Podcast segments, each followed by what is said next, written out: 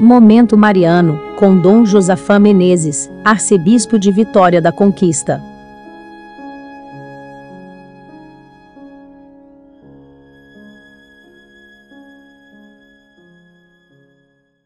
Prossigamos, ouvinte, lendo a liturgia da palavra que traz para nós, neste período quaresmal, verdadeiras mensagens de alegria e felicidade. Eis que lemos hoje o profeta Ezequiel, que nos apresenta uma visão extraordinária. O profeta diz que saía água do lado direito do templo.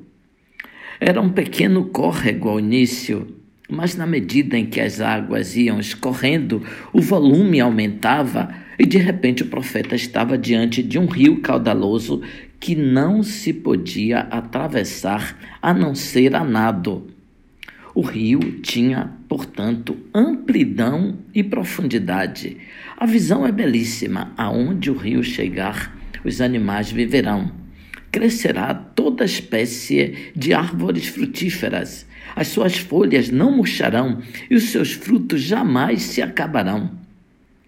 Cada mês darão novos frutos, pois as águas que banham as árvores saem do santuário.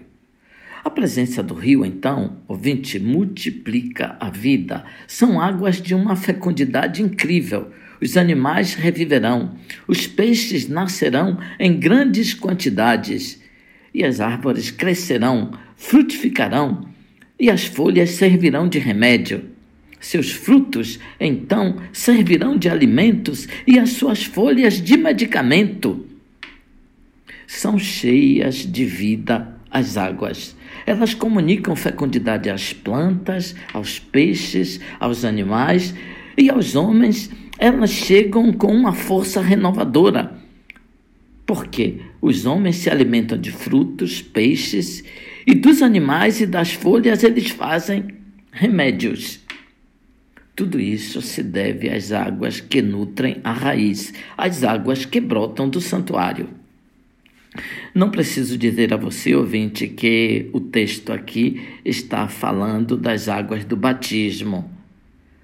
Recordam também as águas que nascem do lado aberto de Cristo.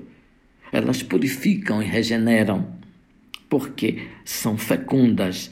Elas fazem brotar uma vida nova em todos os cristãos.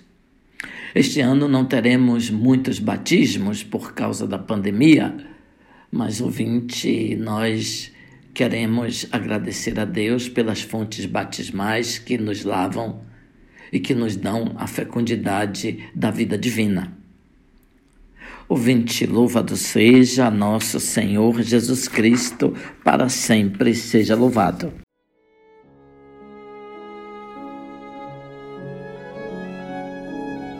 Você acabou de ouvir Momento Mariano, com Dom Josafá Menezes, arcebispo de Vitória da Conquista.